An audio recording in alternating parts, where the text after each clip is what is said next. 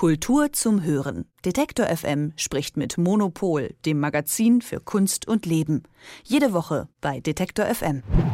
Die von Berlins Kultursenator Joe Cialo eingeführte Antidiskriminierungsklausel sorgt für Aufsehen. Seit Ende Dezember sind Fördermittel in Berlin an dieses Bekenntnis gegen den Antisemitismus gekoppelt. Während die Klausel am Montag im Abgeordnetenhaus vorgestellt wurde, wurde vor dem Gebäude lautstark demonstriert. Aus Sorge um die Kunstfreiheit. Über die Reaktionen und Kritikpunkte spreche ich jetzt mit Sebastian Frenzel, dem stellvertretenden Chefredakteur vom Monopol Magazin. Hallo Sebastian. Hallo. Sebastian, du warst ja bei der Sitzung am Montag dabei und hast auch die Demonstration erlebt. Wer hat denn da demonstriert? Ja, genau. Ich bin dahin gefahren. Ich dachte, ich gehe in aller Ruhe in das Abgeordnetenhaus, aber vor dem Gebäude des Berliner Landtages waren dann schon doch ähm, deutlich die Demonstranten zu hören.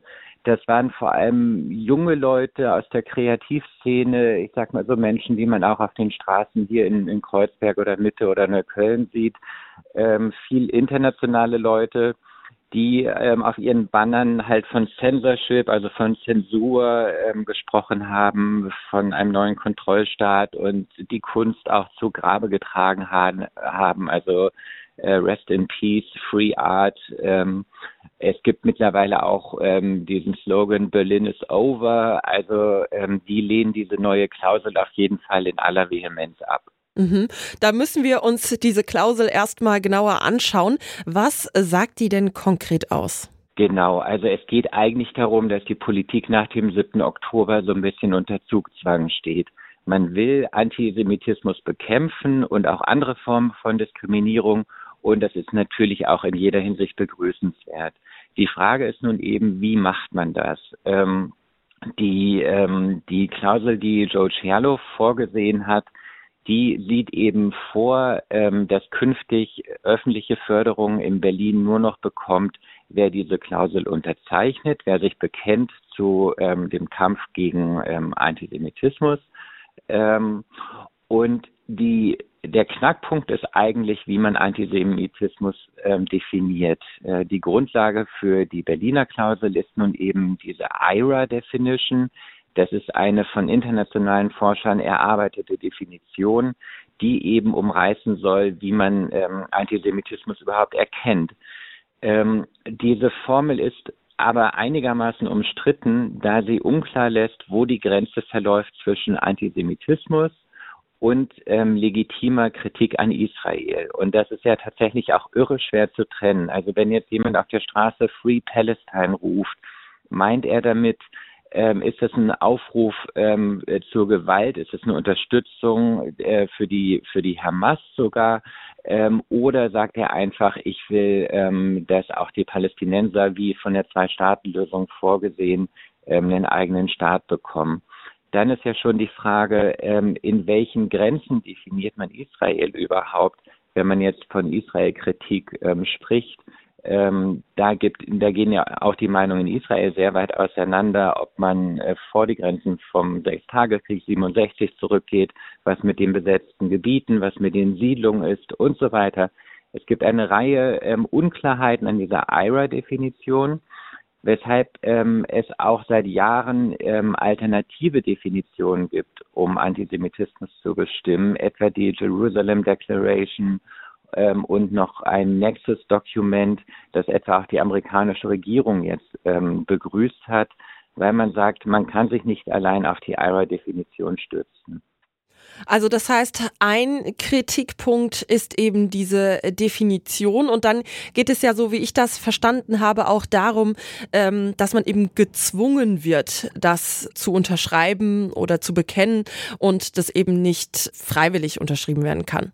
Ja, genau. Also die Klausel ist wirklich verpflichtend und es war ganz interessant, weil am Montag im Abgeordnetenhaus ähm, verschiedene Vertreter der Kulturinstitutionen auch geladen waren, um ähm, ihre Expertenmeinung abzugeben.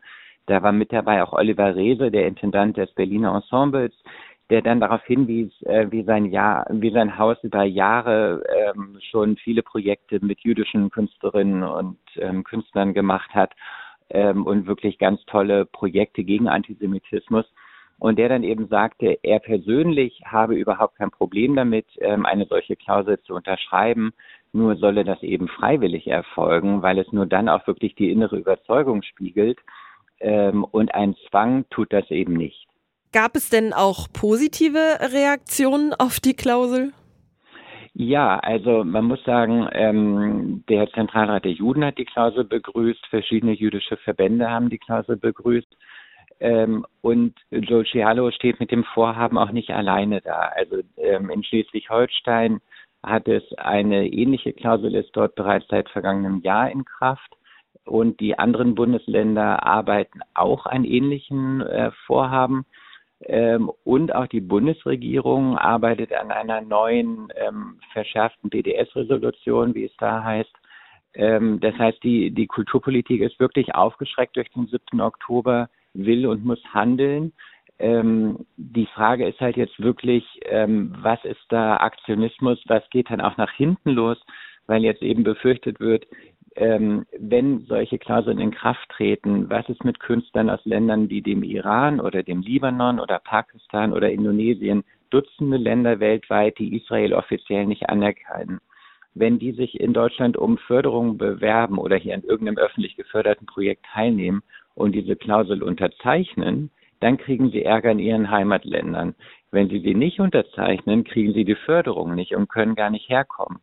Das heißt, gerade, ich sag mal, die, die wichtigen kritischen Stimmen von oppositionellen iranischen Filmemachern, von libanesischen Dramaturginnen, gerade diese Stimmen, die man für einen internationalen Austausch wirklich so dringend braucht, die könnten jetzt eben verstummen ähm, und der, der, der Diskurs, den man ja eigentlich öffnen muss und den man weiten muss, könnte sich verengen. Und wie reagiert Cialo auf die Kritik? Ja, also das war ein bisschen dubios, weil er im Abgeordnetenhaus jetzt wiederholt davon sprach, ähm, dass er seine Klausel als ähm, Beginn eines Prozesses versteht und den, ähm, den Kulturinstitutionen den Dialog und die offene Hand reicht. Ähm, das klang natürlich gut. De facto hat, äh, hat er aber bekannt gegeben, dass die Klausel ab sofort in Kraft ist und ähm, bereits gültig ist. Ähm, und wenn man, ähm, wenn man Fakten geschaffen hat, ist so ein Dialog natürlich schwierig. Und die ganze Aufregung zeigt jetzt auch eigentlich, wie viel Porzellan da schon äh, zerstört wurde. Man hätte vielleicht äh, tatsächlich erstmal mit den Institutionen, die ja auch wirklich in der internationalen ähm, Kulturarbeit viel Ahnung haben, ja, vom Goethe-Institut bis zum Deutschen Akademischen Austauschdienst, bis zur IFA.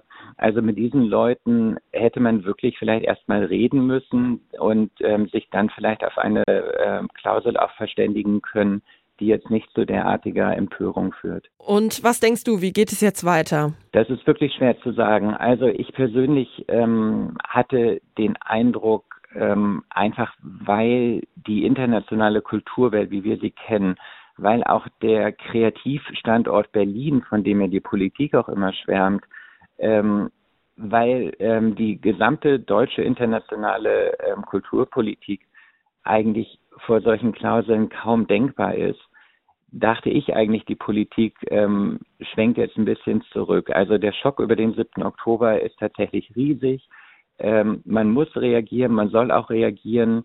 Ähm, aber ich dachte eigentlich, dass jetzt ein bisschen mehr Besonnenheit ähm, eintritt und, und man sich vielleicht ein bisschen mehr Zeit nimmt, um, um auch geeignete Maßnahmen zu finden. Ähm, die Politik ist natürlich im Handlungszwang. Die werden quasi von, ähm, von allen Seiten auch torpediert, dass jetzt endlich den, den schönen Worten auch mal Taten folgen. Insofern verstehe ich das auch. Und wie gesagt, die anderen Bundesländer arbeiten an ähnlichen Klauseln. Also ähm, das wird spannend bleiben. Ich hoffe, dass man da ein bisschen weiter aufeinander zugeht. Ein Wunsch nach etwas mehr Besonnenheit. Sebastian Frenzel über die Debatte um die sogenannte Antidiskriminierungsklausel. Danke für deine Einordnung. Gerne. Kultur zum Hören. Detektor FM spricht mit Monopol, dem Magazin für Kunst und Leben. Jede Woche bei Detektor FM.